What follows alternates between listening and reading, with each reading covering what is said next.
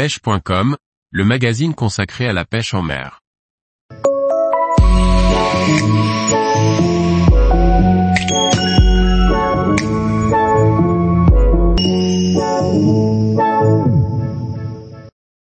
Bien choisir son sion pour la pêche au feeder, un point essentiel.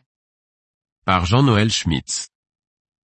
Comment choisir son sion Une question fondamentale et centrale pour une bonne détection des touches.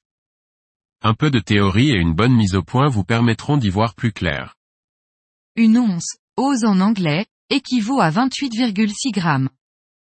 Plus le sion est sensible, plus sa cotation en once est faible, 0, 5 voire moins.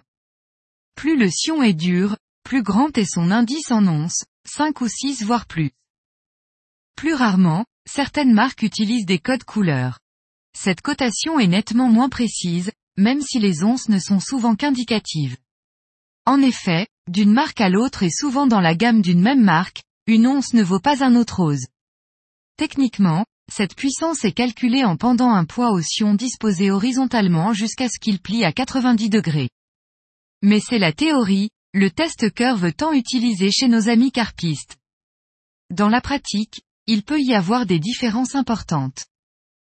La première et unique erreur est d'imaginer que le poids du feeder lancé est le seul facteur qui détermine la force du sion. Même si ce n'est pas complètement faux, c'est très éloigné de la vérité halieutique. En fait, le sion est l'équivalent de l'antenne du flotteur. Cette antenne est en grande partie indépendante du poids supporté par ledit flotteur, mais il y a un équilibre à respecter. Il est de ce fait inutile d'avoir une antenne ultra fine sur un gros flotteur pour pêcher en fleuve. En effet, sa sensibilité va être pénalisante dans le courant et créer de fausses touches, voire rendre la pêche carrément impossible. Une grosse antenne sur un flotteur léger est par contre une combinaison très utile pour diminuer la sensibilité, entre autres quand le vent souffle et, ou que l'èche utilisée est lourde. Il en va de même avec le sion de la canne feeder.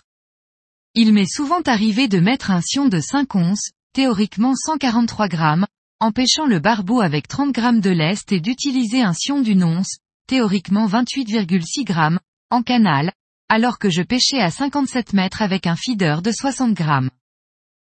En fait, l'important est que le sion ne plie pas de plus de 15 ou 20 degrés avec le courant et, ou le vent, afin de toujours indiquer correctement les touches, tout en adaptant sa dureté au poisson recherché. Ma technique est assez simple, toujours utiliser le sion le plus fin possible, mais aussi rigide que nécessaire. Le vent et le courant sont les deux plus importants critères de choix. La distance va également jouer son rôle, car plus on pêche loin, plus la bannière entre la pointe du sion et le feeder sera grande, générant de ce fait plus de prise aux éléments. Enfin, le poids lancé. Il est, en effet, déséquilibré de vouloir lancer 100 grammes avec un sion des une once, le poids du feeder neutralisant la sensibilité du sion et ce dernier ne possédant pas le nerf suffisant pour participer au lancer. Je terminerai en vous donnant quelques repères sur lesquels vous pourrez vous baser pour déterminer votre choix, mais que vous devrez dépasser pour vous adapter au mieux aux conditions. En étang et en canal calme et pas trop profond, 0, 75 à une once. En lac et en canal plus profond et présentant plus de courant, 1 à 2 onces. En fleuve, 2 à 6 onces. En rivière rapide sur des poissons combatifs, 3 à 5 onces. En carpodrome, 1.5 à 2 onces. La pêche, c'est l'équilibre entre la nature, le pêcheur et son matériel.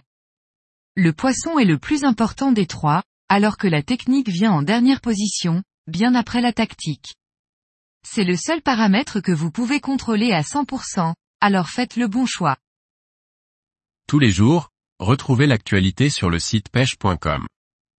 Et n'oubliez pas de laisser 5 étoiles sur votre plateforme de podcast.